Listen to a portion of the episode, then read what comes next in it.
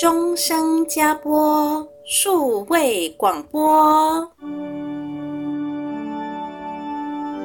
你听到天使传报好消息的声音了吗？每周日早上，让我们拉紧加播大天使的手，奔跑天路。一同传报天主的好消息。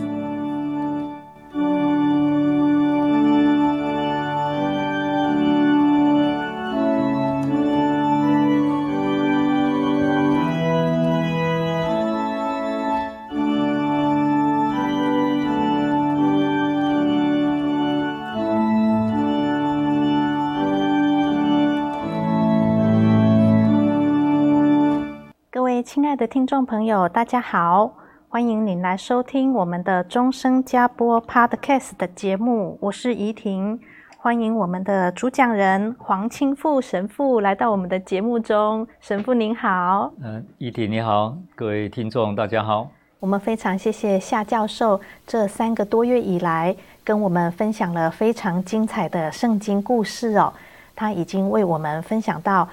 梅瑟完成所有的任务。然后将带领以色列子民的这个重大的责任，完全交托给最年轻的若苏厄了哦。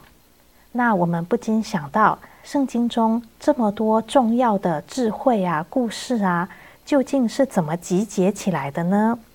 所以我们要请问神父喽。那么圣经这么大的一本，我们应该要怎么样来阅读？里面一共有哪些重要的内容呢？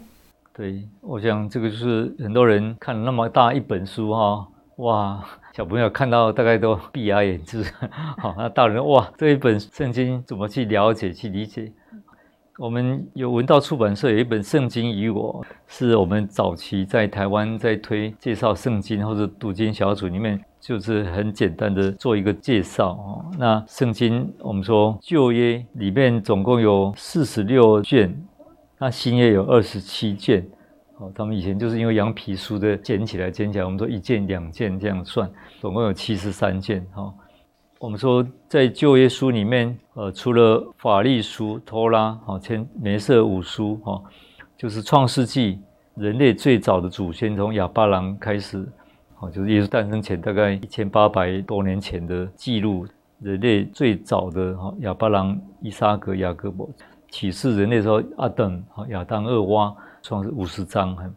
以后他们就是离开埃及，四十年在旷野，就是出谷记，这四十章啊，叙述天主将他选民带离埃及，进入旷野四十年啊，在那边然后颁发十诫遵守。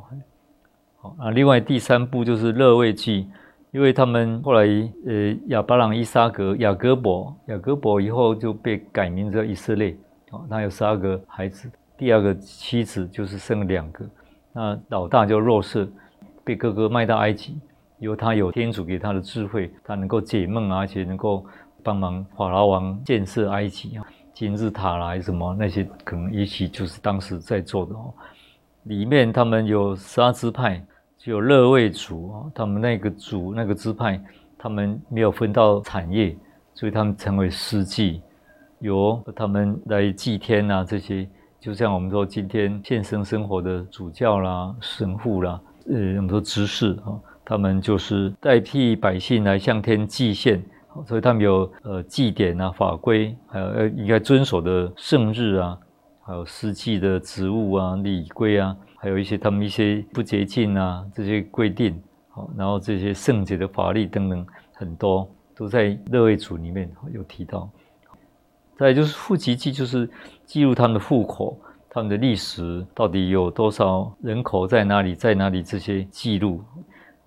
有点像我们说户政事务所，我们都要死亡啊、出生啊，要登记啊，登记户口啊，这样才知道他们有多少百姓啊，这些哈。那另外生命记就是在重申梅瑟所订立的这个天主跟他的选民以色列的十诫里面的这个盟约。也没事，再重申怎样要遵守，比如十诫里面，比如一二三诫是怎样去爱天主，好，然后第四诫以后到第十诫怎么爱人，好，包括爱爱自己、爱别人，这样一个重申这些法律，是把它当做《后拉，就是奉为非常重要的法律书。那他们从明长以后呢，一直到撒罗满以后，就分南北啊，北以色列、南犹太两个王大王国。以后大家都想当王，所以很多封为君王的地方，他们就那么多王。当中会有出现先知出来，他们就是来帮助他们，呃，等于说传达天主的旨意。要他们注意遵守天主的诫命，那或者要信从天主的话，好，然后不要去作恶。特别他们没有遵守十诫，比如第一诫他们去拜偶像啊，早期他们有做金牛啊，人塑造出来的一些啊当做神去膜拜的，这些都是先知一直在告诉他们。后来他们有时候被其他的国家，比如说早期的亚述王国，也曾经被他们抓，且还有巴比伦。啊，再来就是波斯在罗马，这样这样一路下来，啊，受到这些蹂躏。那我想这些都是先知在当中扮演很多角色，啊，来告诉他们啊。所以先知里面，他们就是奉天主的名跟权威，哈，向百姓传达这个信息，人之间的一个传达代言人。哦，当然我们说每一个国家都有他一个外交部发言人，好，怎么怎么这样，嘿，代言人。我们说有四大先知，然后十二小先知，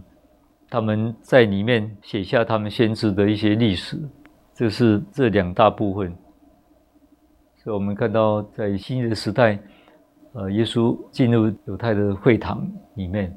啊，他们常常就是经师们就在读这些梅瑟的法律书，嘿，他们在解经，但是有时候也有一些让成熟的年轻人来读先知书，嘿。所以，我们耶稣也是他去读《以赛亚先知书》，因为他已经成年三十岁，这个就是他们的传统，到今天也是嘿这样。但里面后来也有一些诗歌，哦还有一些简短的历史书，当然还有一些次经啊。我们说第二个正典里面有巴勒克、多贝亚传、有地德传，还有智慧篇、德心篇啊，马加伯上下篇、大尼尔书，还有。埃斯德尔传哈，这些我们说诗歌就是一百五十篇的诗，大部分他们挂着大卫王或者是萨罗王王的写下来的一百五十篇，所以说法律诗、历史书，然后圣咏，哎哦诗篇，然后再就是智慧书，大概四大类，就是成为旧约的整个记录。好的，那有关旧约跟新约，我们要如何做区别呢？当然，就是说耶稣诞生前嘛，哈，都成为旧约，因为他们就是天主许诺救恩，许诺他们要怎样进入真正的福地，啊而不是只有在现在的以色列这个板块，啊，因为人还是短暂的，有一天都要离开人间，所以要怎样进入一个永生的境界。所以在耶稣来之前，整个天主在一直告诉选民，你们要期待默西亚的来临，说预许。默西亚来的时候会怎么样？怎样？怎样？哎，那你们要听话，才能够得到一个真正的被天主所祝福的福地。这当然这是预告一个永生的价值的。那新约就是耶稣来以后，诞生以后，他开始公开生活，这样一直记录到他被钉十字架死又复活升天以后，就留下他的话语，三年时间所先讲的。宗徒们慢慢把它记录下来，透过他的徒弟啊，或者怎么样把它记录下来的。我们可以说四部福音的一个情形。好，那另外就是第一部的天主教的传教史，就是中土大事录。好，那以后再就是圣保禄的一些书，哈，就也蛮多的。书信里面大概有十三封，写给一个教会团体，然后私人的信函。也都是在大概耶稣诞生后的五十年间所形成的。那我刚刚讲的中土大事录，就是大部分记录伯多禄跟保禄两教会的大柱子哈，记录传教史的历史。那后来有一些公函，好公函也算是训导文件，比如希伯来书，好那雅各伯中途写的书，还有伯多禄写的前书后书。还有犹达啊写的一个书，嘿，都很简单的。还有若望宗徒写的一二三书，啊，最后一个末世录，啊，这样。然后所以这样被定下成了一个目录，哦，这个都是在不同的时间、不同地点，他们把它收集起来，不同的目的都有写。好，所以比如说旧约大部分作者都是先知跟其他的贤者的手，那新约就是中途的先讲，还有中途的弟子，他们把它写下来，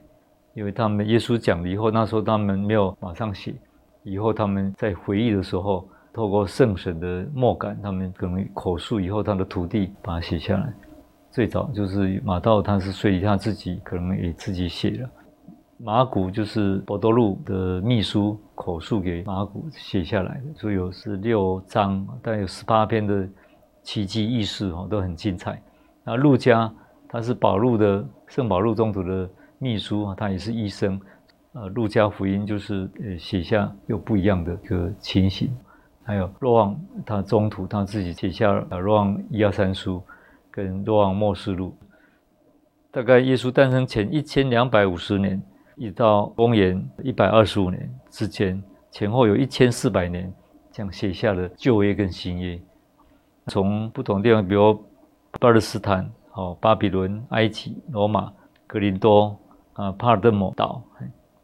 那目的就是为了一个真理的一个信仰所宣讲的，啊，启发一些可能有些爱国情操啊，就或是描述默西亚，或是怎样建立一个团体啊。被巩固啊，被鼓励啊，要怎么励志啊？主要是为信德的训导，再就是一个充满一个希望啊，不要伤心啊，不要失望啊。